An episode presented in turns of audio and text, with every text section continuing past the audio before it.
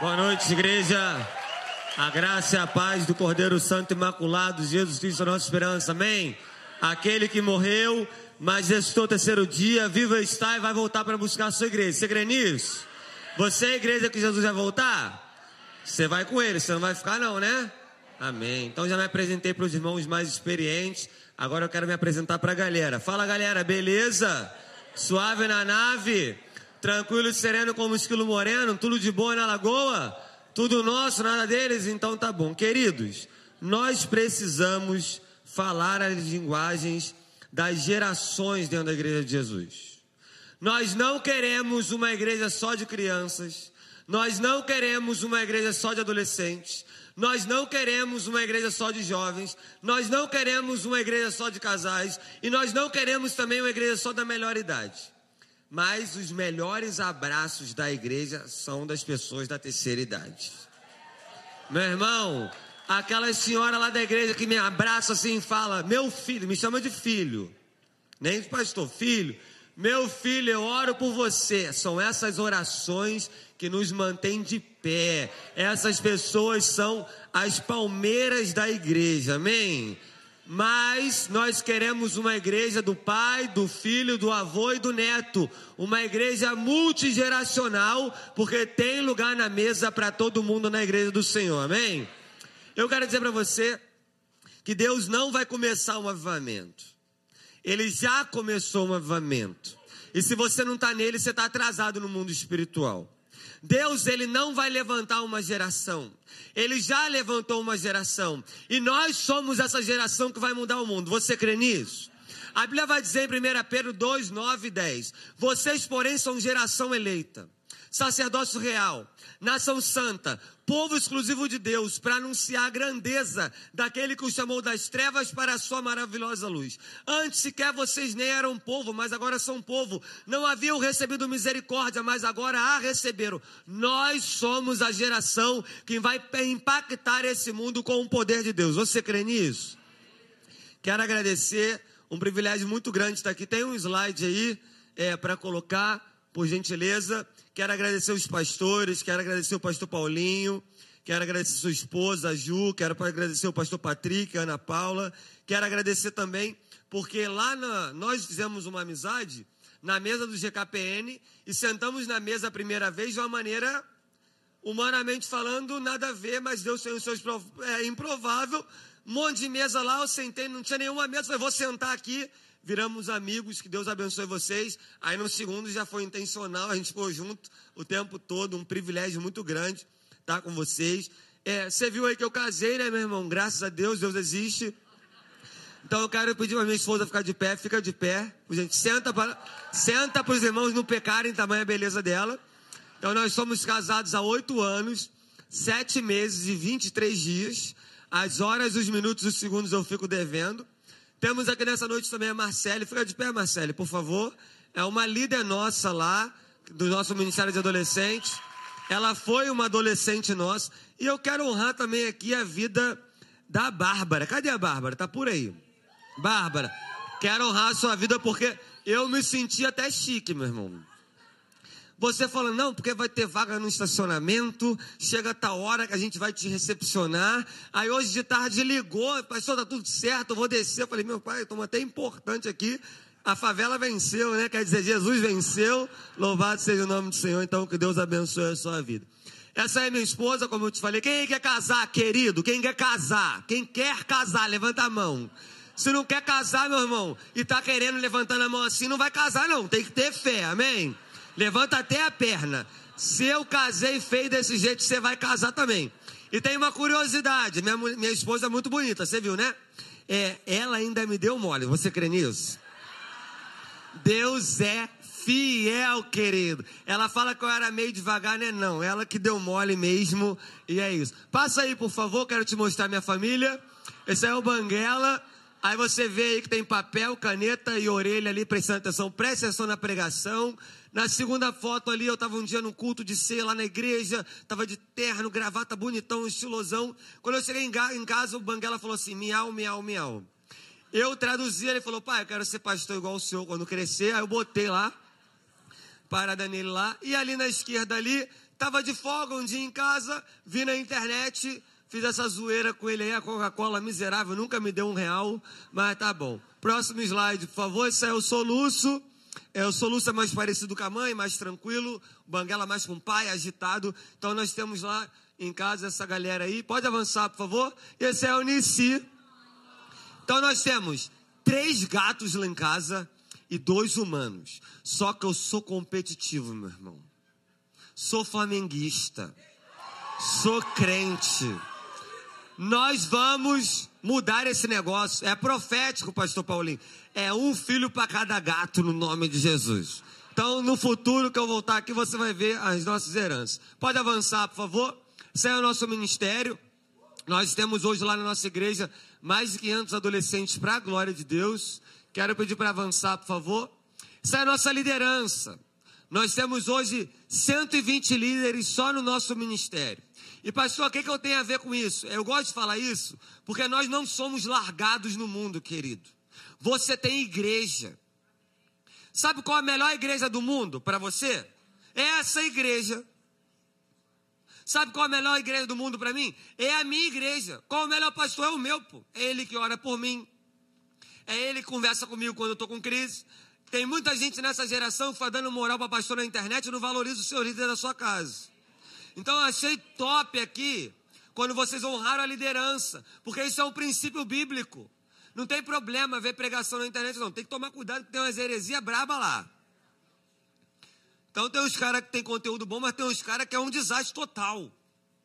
Honre a sua igreja, porque quando você está com um problema, quem ora por você é o pessoal da sua igreja. Quem está contigo quando você está no hospital são os seus pastores e seus líderes. Amém? Então qual é a melhor igreja do mundo?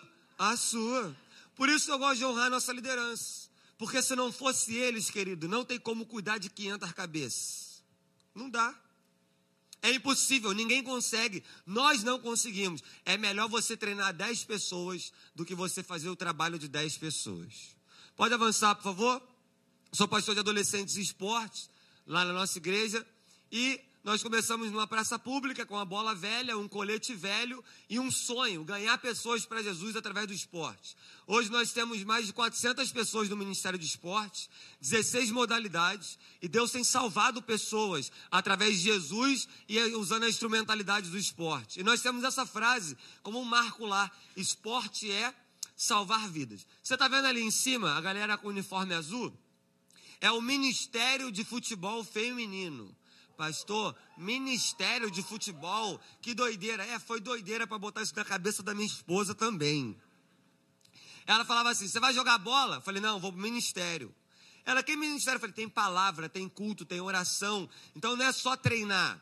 Todos os nossos treinos têm palavra, tem oração, tem louvor e tem apelo. As pessoas começam a se converter no treino. Elas vão para jogar bola e tem encontro com a cruz. E tem uma história no Ministério de Futebol Feminino que me marca muito, que é uma menina chamada Clarinha. Nós começamos o futebol feminino com quatro meninas. Hoje nós temos 40 meninas. E aí, a Ana Clara, que a gente chama ela de Clarinha, ela não frequentava igreja nenhuma, o pai dela é cracudo, a mãe dela é, tem as dificuldades dela lá, o pai dela virou para ela e falou que ela era uma praga, que ela não era para ter nascido, essas coisas assim.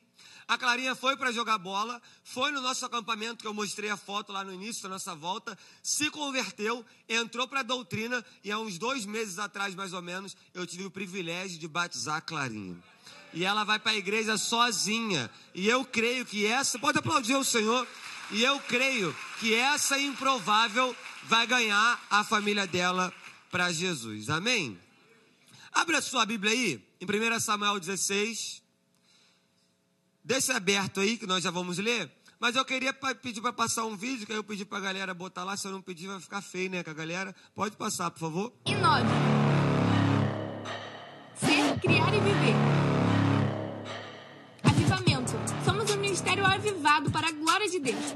Acreditamos que o avivamento não está para acontecer. Ele já começou. E nós fazemos parte disso. Discipulado. Nós acreditamos no discipulado. Cremos que através disso levamos pessoas a conhecer a salvação que está em Jesus Cristo. Chamado. Nosso coração queima por um chamado. Um chamado gera outros chamados. Todos nós temos um chamado. Chamado é envio. Cuidado. Nós acreditamos no cuidado. Cuidado para que tenhamos uma vida de cuidado em Cristo. Transformação. Acreditamos na transformação de vidas através do poder de Deus. Eu fui transformado pelo Evangelho para a glória de Deus. A cada culto, vidas estão sendo transformadas. Nomes estão sendo escritos pelo sangue do Cordeiro no livro da vida. Somos em Deus, viemos no Espírito, vivemos em Jesus. Ganhamos mais de 200 pessoas para Jesus através do esporte. Nós acreditamos que o esporte é uma estratégia para ganhar vidas para Cristo. Esporte é salvar vidas, vai salvar o Brasil. Então abra sua Bíblia em 1 Samuel 16, nós vamos ler do 6 ao 13. Os improváveis, um excelente tema. Parabéns aí a galera que pensou. Então Jessé chamou, versículo 6. Quando chegaram Samuel, viu Eliabe e pensou: com certeza é esse que o Senhor quer ungir. O Senhor, contudo, disse a Samuel: Não considere sua aparência nem sua altura, pois eu o rejeitei. O Senhor não vê como homem, o homem vê a aparência, mas o Senhor vê o coração. Então Jessé chamou Abinadab, nome top, e o levou a Samuel. Ele, porém, disse: O Senhor também não escolheu esse. Em seguida, Jessé levou Samá a Samuel, mas este disse: Também não foi esse que o Senhor escolheu.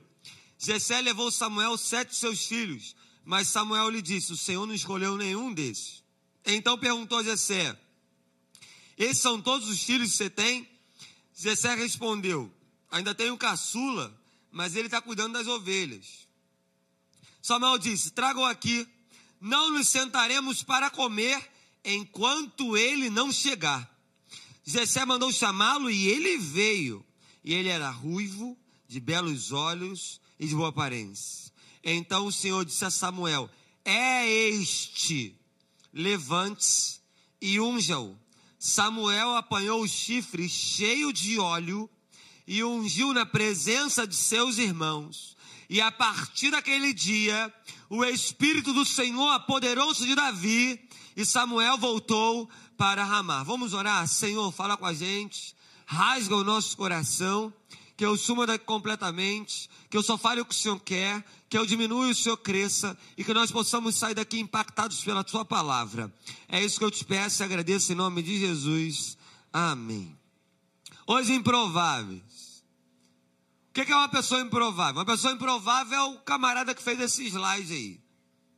Quem fez esse slide aí? Uma adolescente de 14 anos que perdeu o pai, família espírita, e eu respeito todas as religiões, eu estou contando o testemunho dele. A mãe dele, ele, ele deve ter mais ou menos oito irmãos, passa fome, não tem nada para comer em casa, a gente ajuda ele, e, essa, e a gente está ganhando ele para Jesus, discipulando ele. E essa semana eu falei para ele: você vai caminhar comigo duas vezes na semana na igreja. E eu vou te ajudar, e você vai aprender a fazer slides, você vai aprender a fazer algumas coisas, você vai começar a me ajudar no ministério, você vai caminhar comigo, você vai trazer a sua Bíblia para toda terça e quinta, quando você chegar na igreja, depois da escola, você vai orar, você vai ler a Bíblia e nós vamos conversar sobre o que você está lendo e eu vou te dar algumas tarefas para você encher a sua mente de coisas boas. O que, que é o, o improvável? É uma pessoa que tinha tudo para dar errado e essa pessoa dá certo. É algo que não é impossível, mas é difícil, é cauteloso, é incerto, é, impre, é, impre, é imprevisível. Ou seja, o improvável é alguém que não se espera nada dela. Que é aquela pessoa que tem tudo para dar errado. Você olha assim e esse aí não vai dar certo. E esse aí não vai chegar a lugar nenhum. E esse aí não vai ser nada. A família desse aí é meio complicado. Não, essa pessoa aí nasceu para ser infeliz. Essa pessoa nasceu para ser derrotado. Esse aí é amaldiçoado. Esse aí é azarado. Esse aí não vai passar dos 18 anos. Isso é uma pessoa improvável. Mas é interessante que dos improváveis as pessoas não esperam nada dos improváveis, mas Deus pode fazer tudo na vida de um improvável. Deus pode pegar um improvável e levar esse improvável a lugares inimagináveis. Como a Bíblia vai dizer em Efésios 3:20, aquele que é capaz de fazer infinitamente mais do que tudo que pedimos ou pensamos, de acordo com o seu poder que atua em nós, não é o nosso poder. Como a Bíblia vai dizer em 1 Coríntios 2, 9. Todavia, como está escrito, olho nenhum viu, ouvido nenhum ouviu, mente nenhum imaginou o que Deus preparou para aqueles que o amam. Deus pode fazer coisas que olho nenhum viu, ouvido nenhum ouviu, mente nenhum imaginou através da vida de um improvável. Provavelmente, muitas pessoas foram honradas aqui com a liderança, que são líderes hoje, são pessoas improváveis. E Deus ama usar os improváveis. Deus usa as coisas loucas desse mundo para confundir os sábios. Deus pega quem nada é e transforma em alguém para confundir os que são. Então, Deus tem os métodos dele diferentes. E quando Deus utiliza os métodos diferentes, porque os homens procuram os melhores métodos. Deus procura os melhores homens. E os melhores métodos para Deus são os homens. Então Deus pode fazer algo exponencial através da vida de um improvável. E eu quero tirar algumas lições no tempo que me resta desse texto para minha vida e para sua vida. Em primeiro lugar, uma pessoa improvável, ninguém espera nada dela. Fala assim comigo: ninguém espera nada dela. Quero ensinar uma coisa para os adolescentes aí, até para os acampamentos, quando você vê que eles estão conversando. Toda vez que eu falar, tá ligado, você vai bater uma palma só. Vocês são inteligentes, então Falei, tá ligado? Uma palma, ok? Tá ligado? Tá ligado? Tá ligado? Tá ligado? Tá ligado? Tá ligado? Tá ligado? Tá ligado? Então tá bom. Então, se eu ver alguém conversando, eu vou falar, tá ligado? Alguns já dormiram, então fica ligado no nome de Jesus.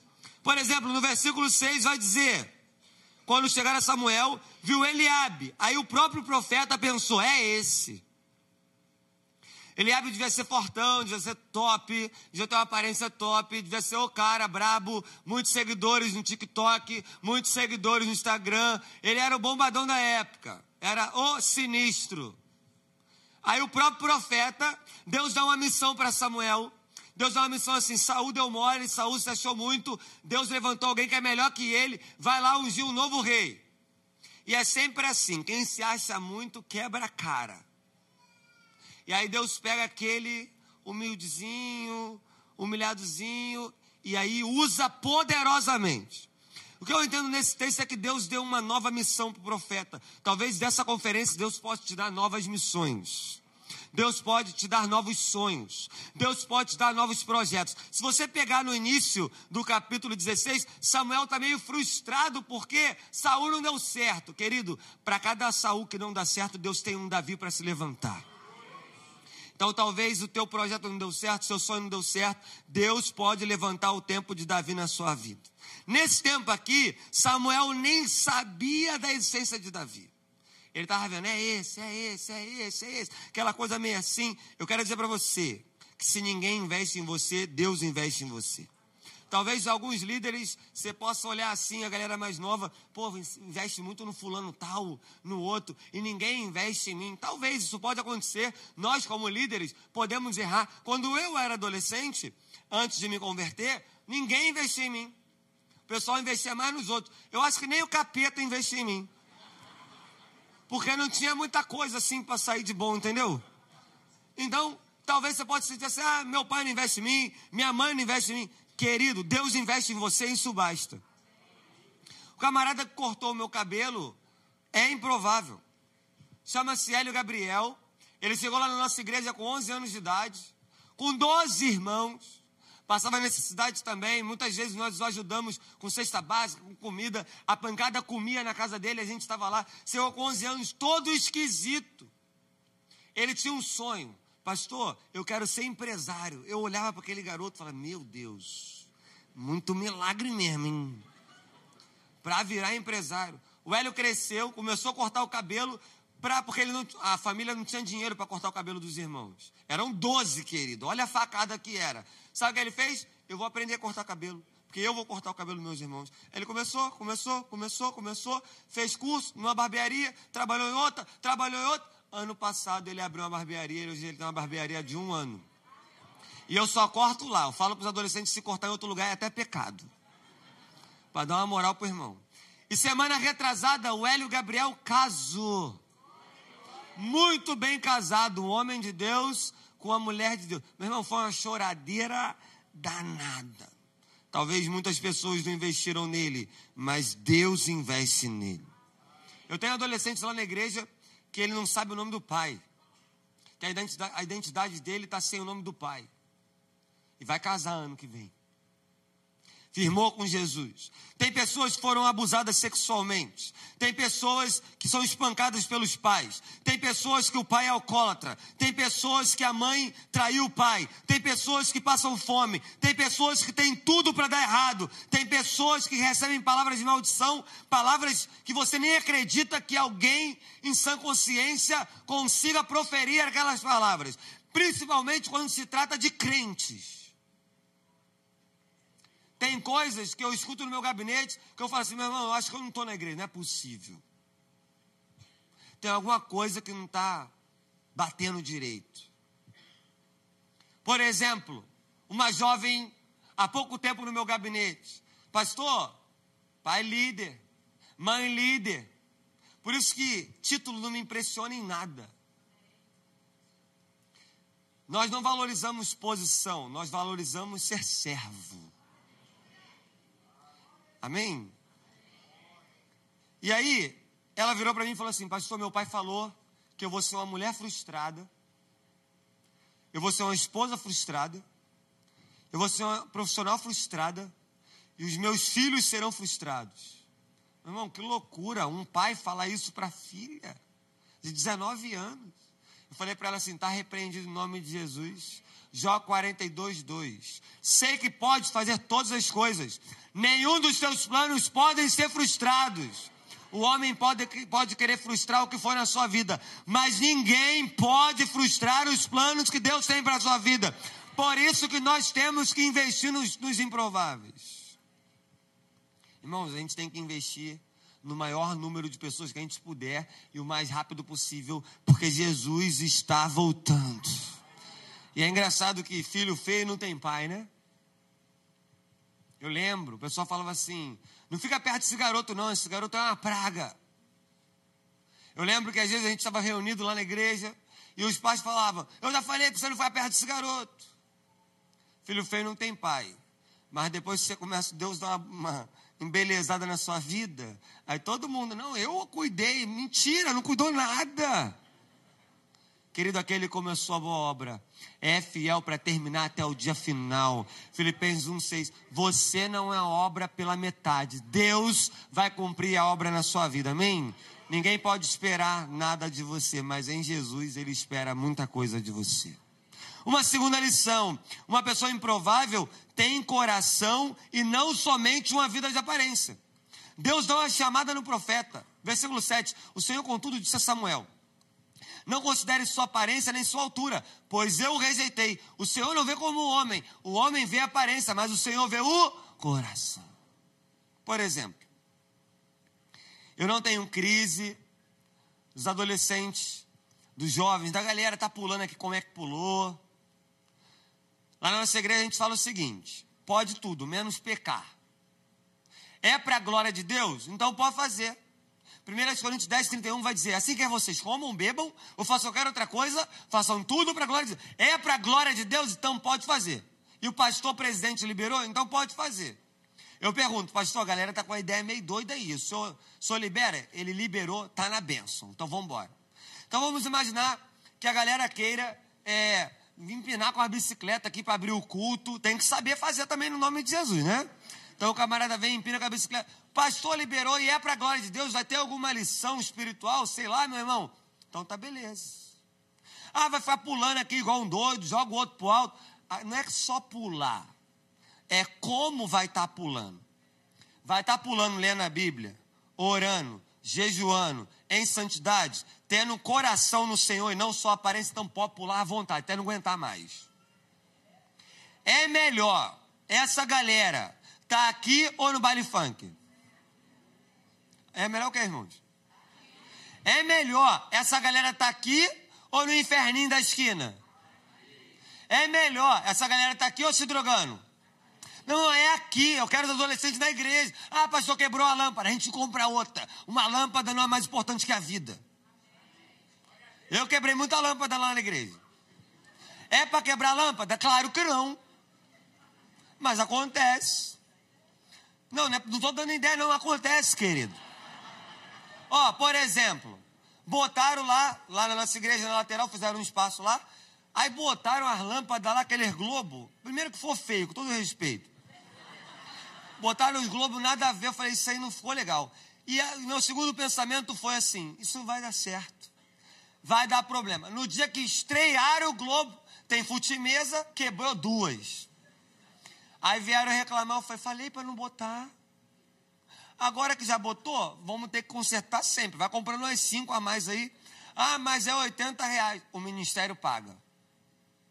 Eu prefiro a galera quebrando toda sexta-feira e estar tá firme com Jesus do que as lâmpadas estarem lá intactas e não ter nenhum adolescente na igreja. Meu irmão, a estrutura, ela serve para nos servir. É claro que eu não falo de propósito. Né? Ah, pega. Quem, quem acertar a bola e quebrar vai ganhar um prêmio. Não, não é isso. Deus nos chamou para a gente ter vida, não aparência. Não adianta nada. Amém, aleluia. Meu irmão, nós não podemos ter uma vida fake com Jesus.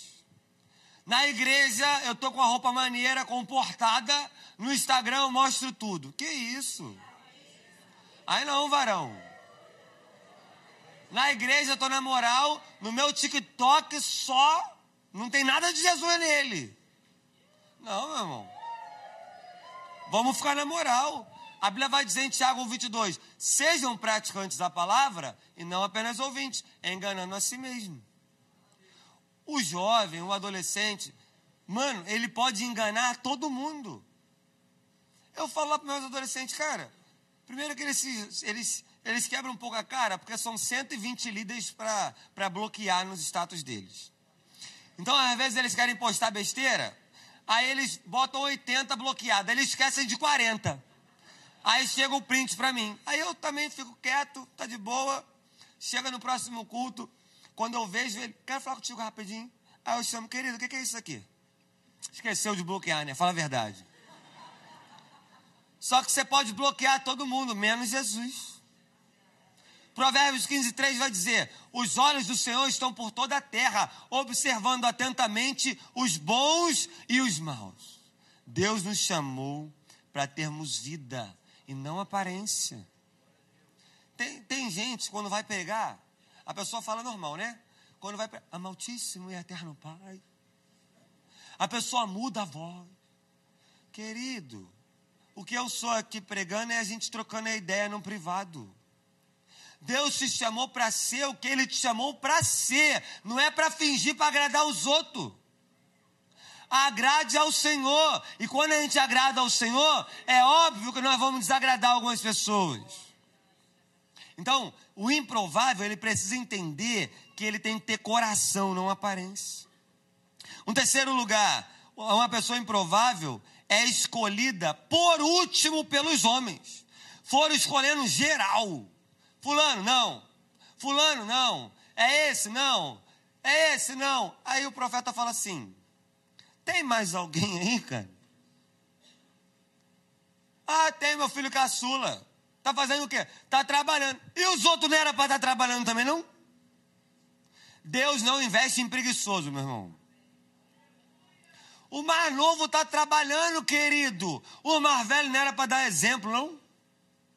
O que, que esses caras estavam fazendo na hora do almoço em casa? Ensinando a paciência do pai, só pode. Mente vazia é oficina do capiroto. Precisa estudar, fazer curso de inglês, fazer alguma coisa, ir para dentro. Gente que é séria não consegue ficar sem fazer nada.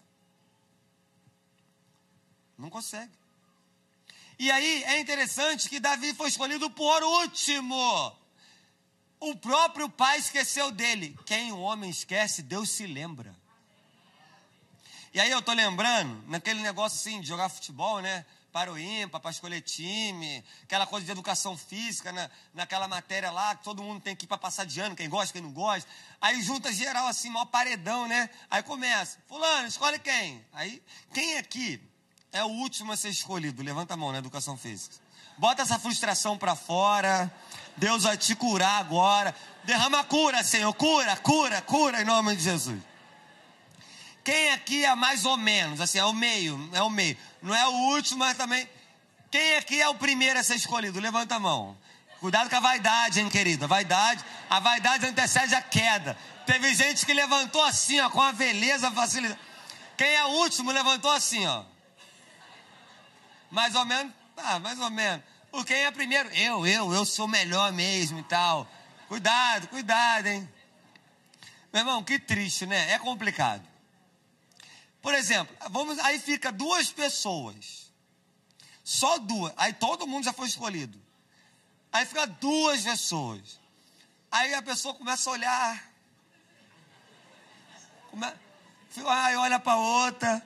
Tipo assim, está pensando assim, quem é menos pior? Não é, essa não é a verdade? E eu fico imaginando a pessoa que está lá, o que, que essa pessoa fica pensando. Me escolhe, no nome de Jesus, me escolhe. Para você campeão do ruim aqui, no nome de Jesus.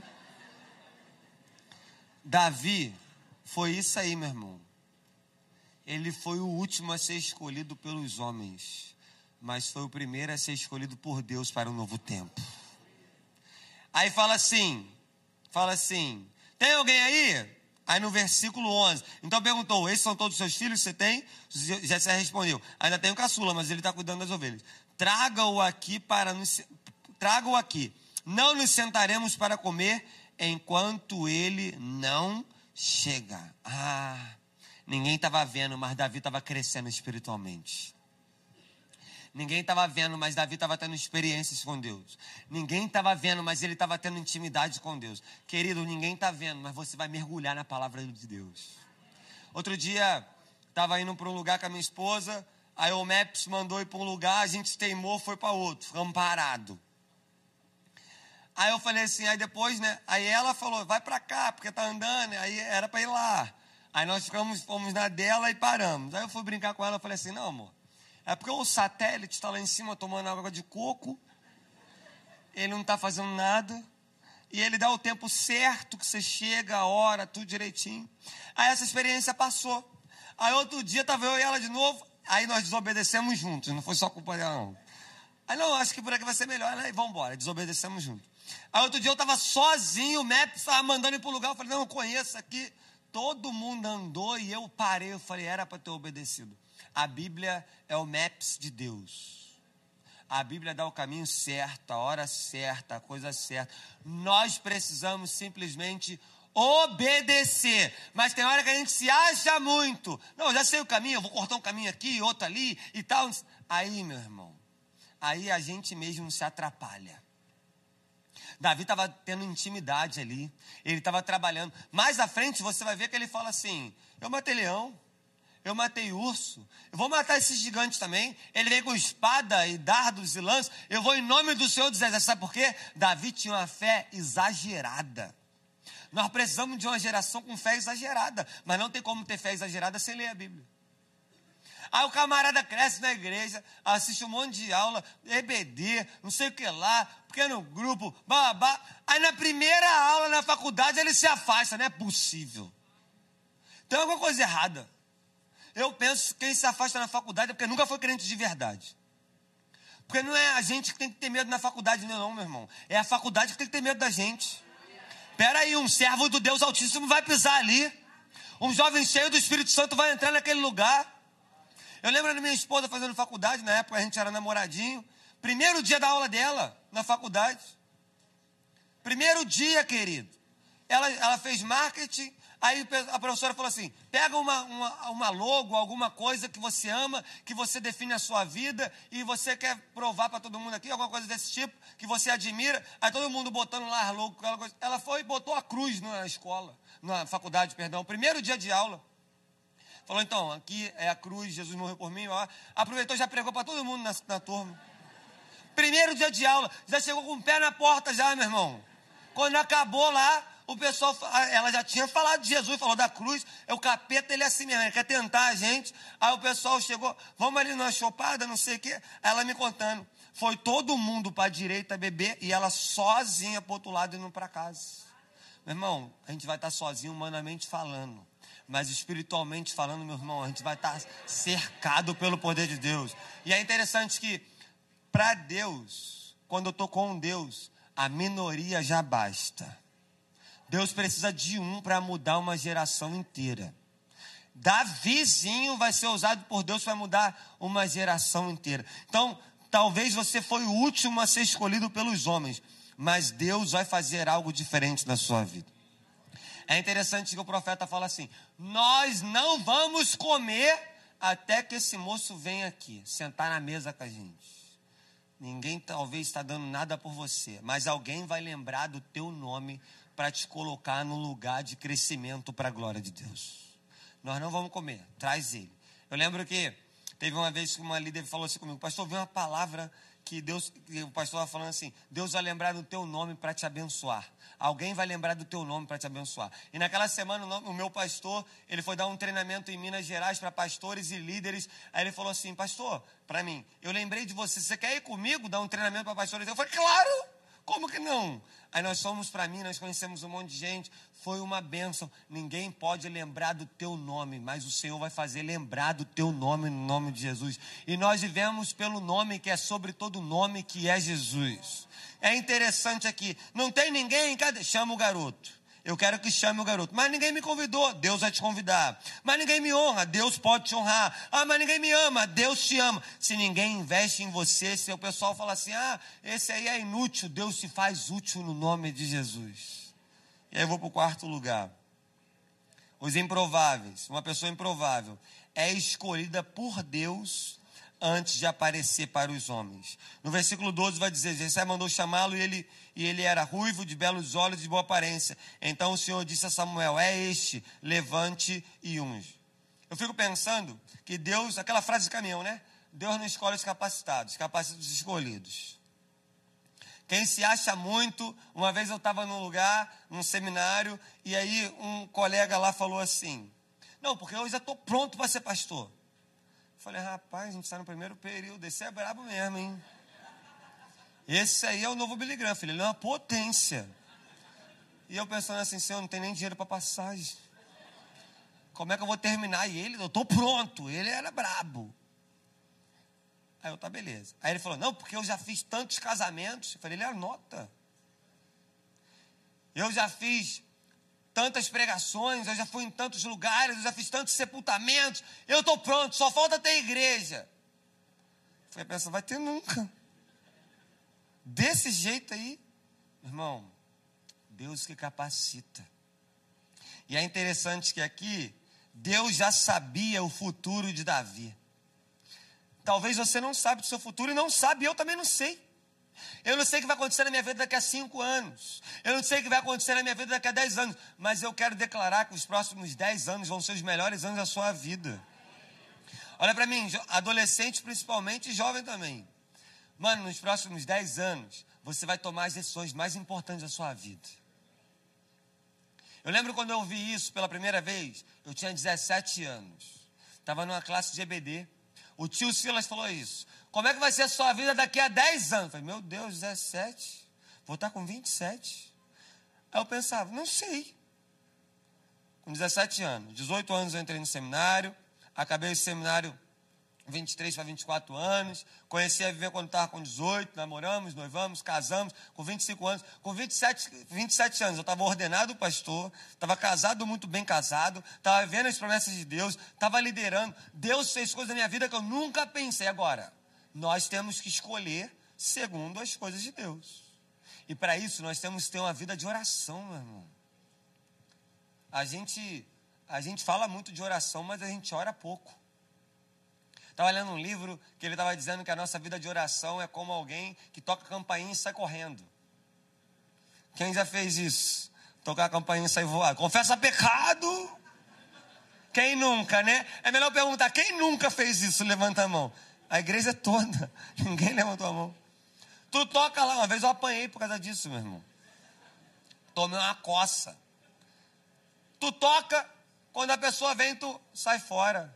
Aí tu toca no céu, Senhor, quero ter comunhão contigo, quero ter.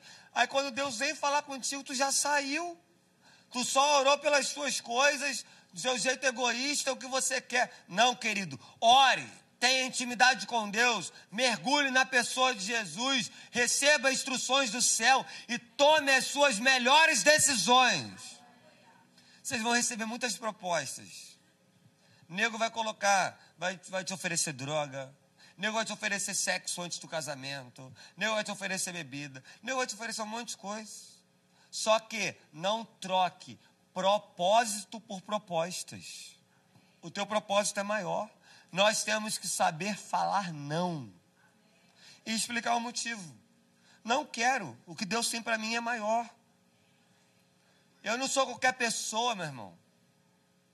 Eu não sou qualquer pessoa para sair pegando todo mundo. Que história é essa? Ninguém vai falar me pegando também, não. Eu sou a princesa do Senhor. Eu sou um príncipe do Senhor. E aproveitar, né? Por desencargo de consciência. Crente de verdade não fica, né, meu irmão? Esse negócio de ficar, sai pegando aqui, pegando tá ali, não. De verdade, crente de verdade é consagrado, né, querido?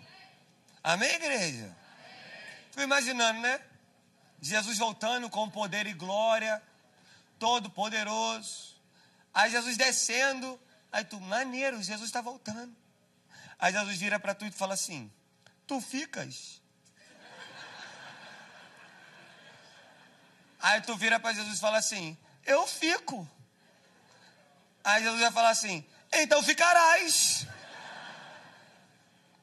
Querido, Deus estava levantando Davi para matar Golias.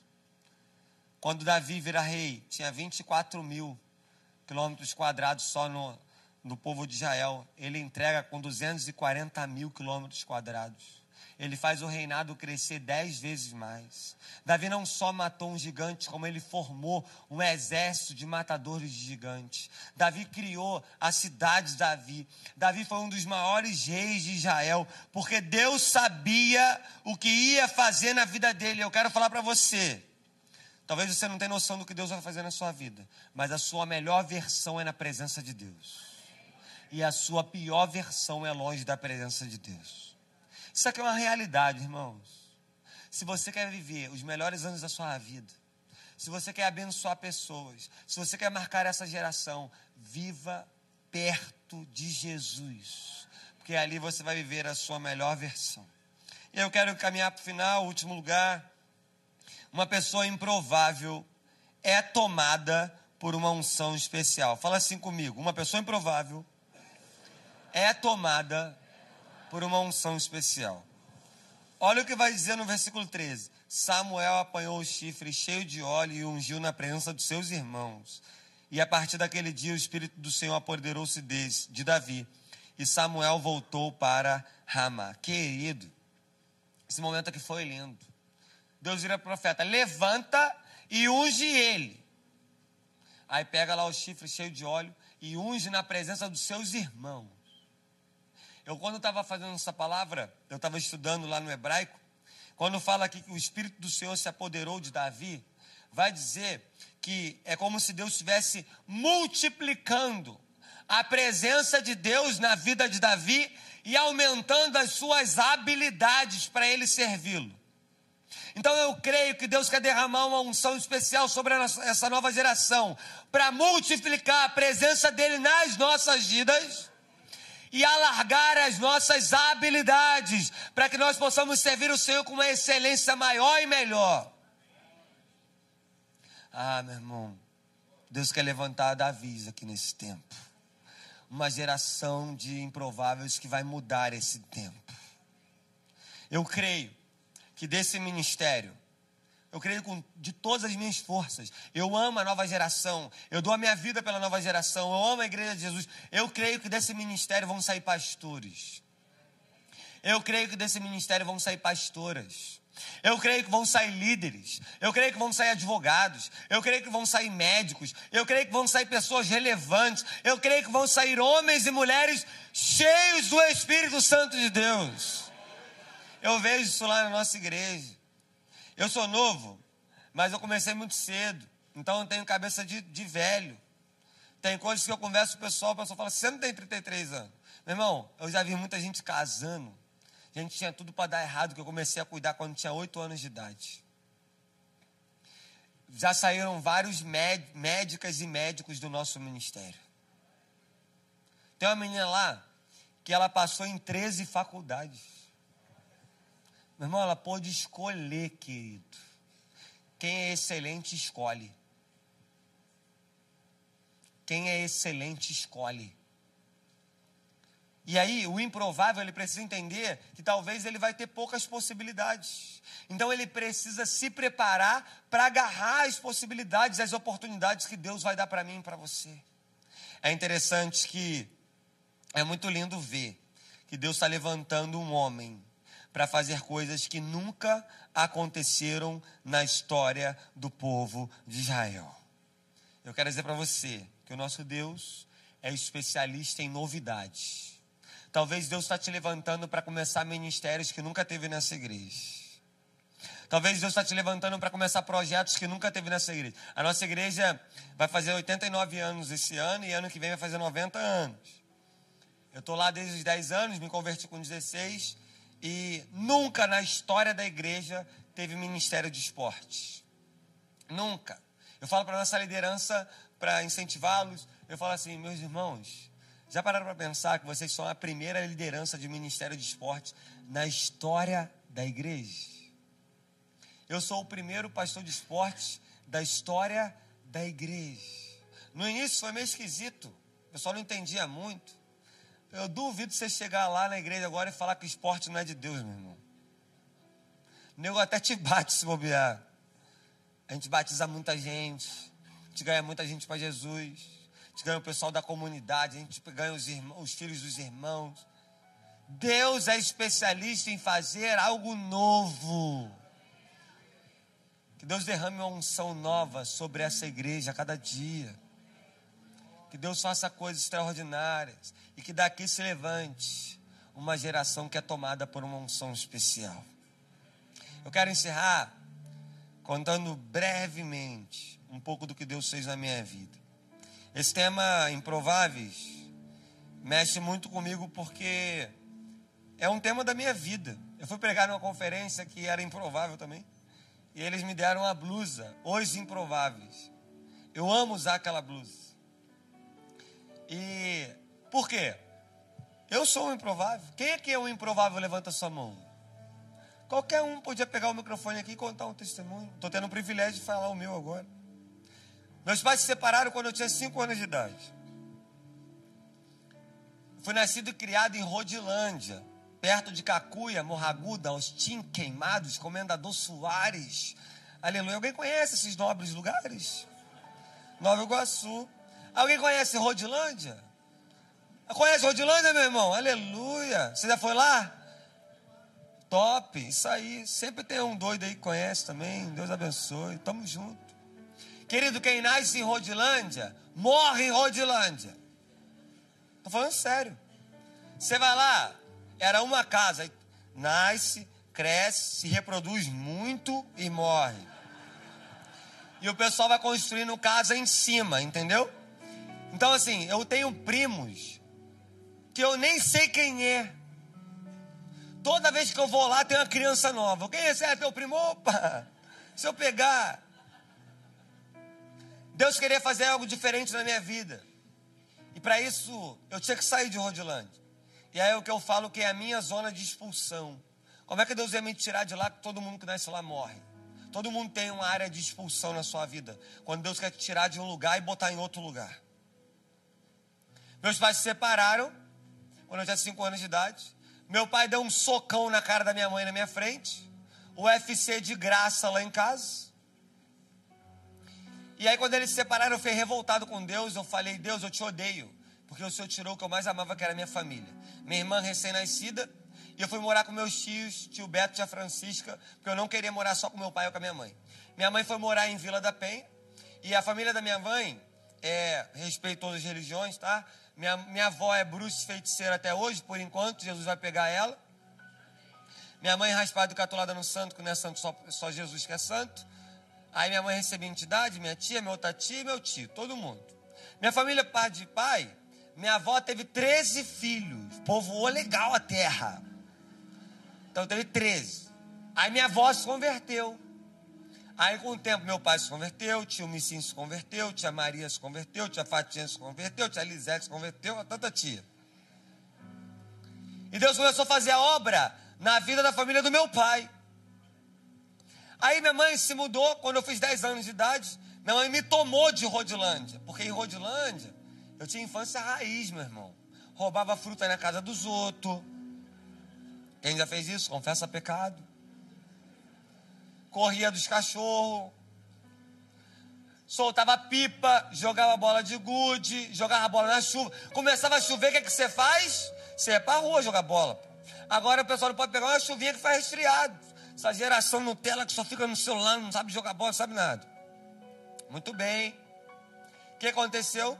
Minha mãe se mudou para frente da primeira igreja batista de Irajá. Eu nunca tinha entrado na igreja batista. Ela podia mudar para o Mé, ela podia mudar para Tijuca, ela podia mudar para onde for. Deus queria que ela se mudasse para frente da primeira igreja batista já. Lá a gente era pobre. E aí o que aconteceu? Minha mãe teve a ideia de abrir um trailer para vender cachorro quente, x tudo. Crente não bebe, mas come, que é uma beleza. Ia lá comer um podrão, um x tudo, um x bacon e tal. E a galera começou a me evangelizar para ir para a igreja. Eu trabalhava com minha mãe com 10 anos de idade, não morri, tá? Tô vivinho. Aí o pessoal me chamava para a igreja e falei, não, não gosto dessa parada não, estou bem, trabalho aqui e tal.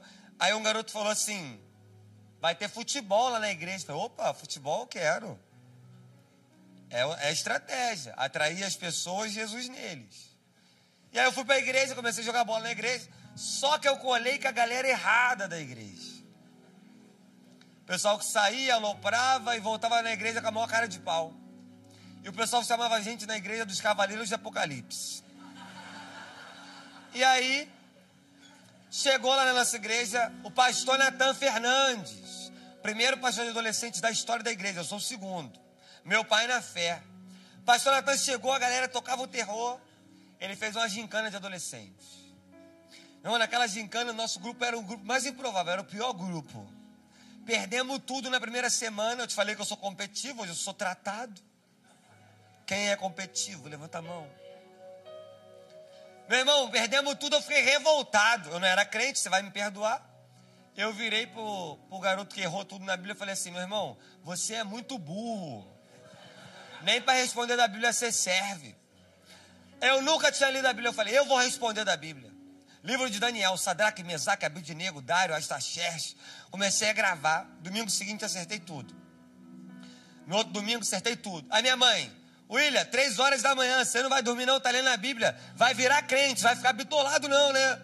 Falei, mãe, fica tranquila, eu não quero me converter não, quero ganhar gincano. No dia seguinte, acertei tudo. Aí um dia, lendo a Bíblia para ganhar gincana, sozinho no meu quarto, duas e pouca da manhã, eu lembro como se fosse hoje. Daniel capítulo 1, versículo 8, que vai dizer que Daniel decidiu não se contaminar com os manjares do rei. Eu olhei para minha vida, minha mente contaminada, meu coração contaminado, minhas amizades contaminadas, minhas atitudes contaminadas. Eu me ajoelhei e falei: Senhor, eu estou entregando a minha vida para o Senhor agora, estou me convertendo. Cheguei o dia seguinte na igreja e falei: Pastor Natan, me converti ontem em casa sozinho lendo a Bíblia. Aí pastor Natan, ô oh, meu filho, que benção, vamos caminhar junto. Aí tinha uma irmã do lado. A irmã falou assim, na minha frente: Pastor Natan, não acredita não, esse moleque é uma praga. Não vai demorar 30 dias. Aí o pastor Natan falou assim: Deixa que eu cuido dele. É porque o Wi-Fi dessa irmã estava conectado no inferno. E o Wi-Fi do pastor Natan estava conectado no céu. Aquela mulher lá, usada pelo inimigo, falou que não ia durar 30 dias. São 17 anos para a glória de Deus. E vai ser até Jesus voltar. Apocalipse 2,10 vai dizer: Seja fiel até a morte, dar-te-ei a coroa da vida. Meu irmão, depois que eu me converti, minha vida mudou. entrei no seminário. Deus me chamou com 17 anos para ser pastor. Deus pode estar chamando alguém aqui para ser pastor. Com 18 estava no seminário, acabei seminário. Encontrei a mulher da minha vida com 18, namoramos, noivamos, casamos. Na minha família, ninguém nunca casou direito. Minha mãe casou cinco vezes, terminou cinco casamentos. Meu tio era usuário de droga. Minha outra tia tentava se matar, eu expulsava demônio dela o tempo todo. Essa tia minha se converteu sozinha em casa, está fazendo um seminário para ser missionária. Meu tio, que era maconheiro, se converteu, está fazendo um seminário também. A outra tia se converteu. Só falta minha mãe e minha irmã. E eu creio que o Senhor vai completar a obra. No dia do nosso casamento, parecia um congresso a igreja, meu irmão. A igreja estava lotada, porque eu era filho da igreja. Minha esposa também, filha da igreja. Estava lotada a igreja. Minha tia vira e fala assim: dia do seu casamento é o acontecimento da história da nossa família. E depois do nosso casamento, muitas pessoas da nossa família casaram direito. Sabe por quê? Maldição, maldição, maldição, maldição. Aí vem Jesus e fala assim: ninguém pode amaldiçoar quem Deus abençoa. Acabou o tempo de maldição. Quero orar com você. Baixe sua cabeça. Feche seus olhos. Eu quero orar com você que ainda não entregou sua vida para Jesus. Talvez você frequenta o ministério, está até com blusa do ministério. Outro dia eu vi uma pessoa com a blusa do ministério lá endemoniado. Isso não quer dizer nada. Então, você nunca talvez teve um encontro com Jesus de verdade, sim, pastor. Eu nasci de novo. Ou você está afastado, está afastada. Veio um convite de um amigo, de uma amiga. Eu quero dizer para você que Deus te trouxe aqui para mudar a sua história. Se tem alguém aqui nessa noite que quer entregar a sua vida para Jesus ou voltar para Jesus, eu quero orar por você. Levante sua mão. Você quer tomar essa decisão? Bem alto para te ouvir. Deus abençoe, querida, em nome de Jesus. Deus te abençoe, querida, em nome de Jesus. Pastor, eu estou entregando a minha vida para Jesus. Se é seu caso, levante sua mão. Deus te abençoe, em nome de Jesus. Deus te abençoe, querida, em nome de Jesus. Na galeria, alguém está tomando essa decisão de voltar para Jesus ou entregar sua vida para Jesus. Deus te abençoe na galeria, em nome de Jesus. Deus está levantando uma geração de improváveis. Pastor, estou afastado, me decepcionei com alguém, eu era da igreja, saí. Não, você vai voltar no nome de Jesus. O dono da igreja te chama de volta, que é Jesus. Mas alguém quer entregar sua vida para Jesus ou voltar para Jesus, levante sua mão que eu quero orar por você. Deus te abençoe, sangue bom, em nome de Jesus. Quero fazer mais um apelo.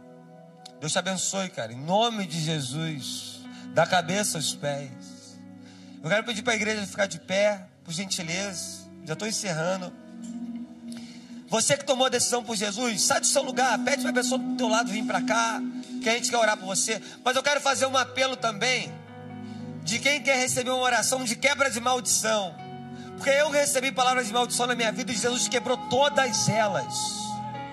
Talvez você recebeu palavras. Outro dia eu estava pregando numa igreja uma senhora de 70 anos falou assim: Pastor, eu carrego uma palavra de maldição a minha vida inteira e hoje Jesus quebrou essa palavra. Então você que quer receber uma oração de quebra de maldição, sai do seu lugar e vem aqui na frente que nós queremos orar por você em nome de Jesus. Pode sair do seu lugar. Pastor, eu quero receber uma oração de quebra de maldição. Eu não aceito essas palavras que eu não vou ser ninguém, que eu vou dar errado, que eu sou uma praga, que não era para eu ter nascido. Não. Você nasceu porque Deus tem um propósito para você. E Ele vai te usar nesse tempo. No nome de Jesus. Pode vir bem para frente, por gentileza, nós vamos orar. Meu irmão, preciso fazer mais um apelo. Deus está me incomodando. Quero compartilhar um voto com os jovens e os adolescentes. Quando eu era adolescente, com 18 anos, eu fiz um voto com Deus de nunca mais me afastar da presença de Deus.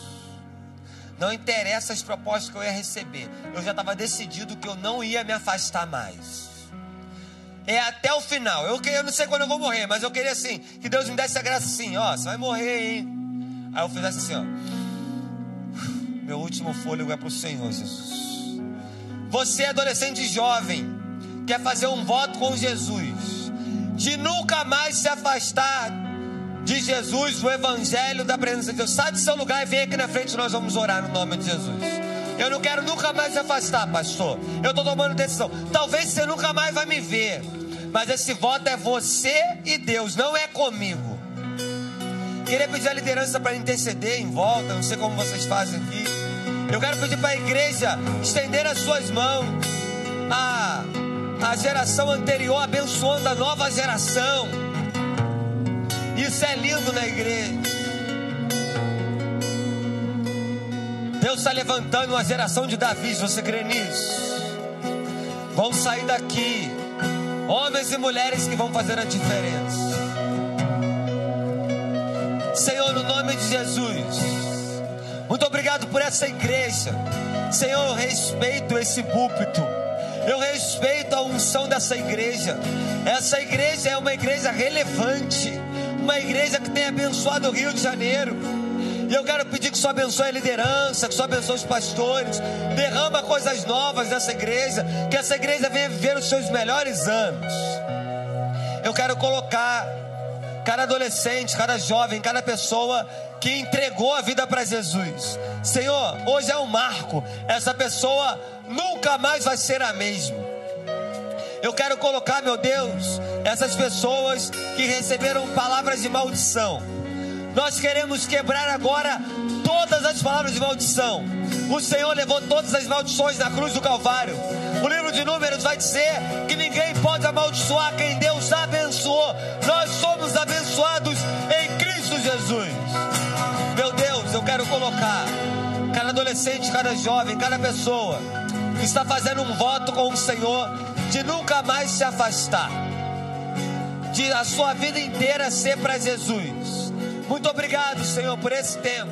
Continue a abençoar essa igreja, essa liderança. No nome de Jesus. Amém.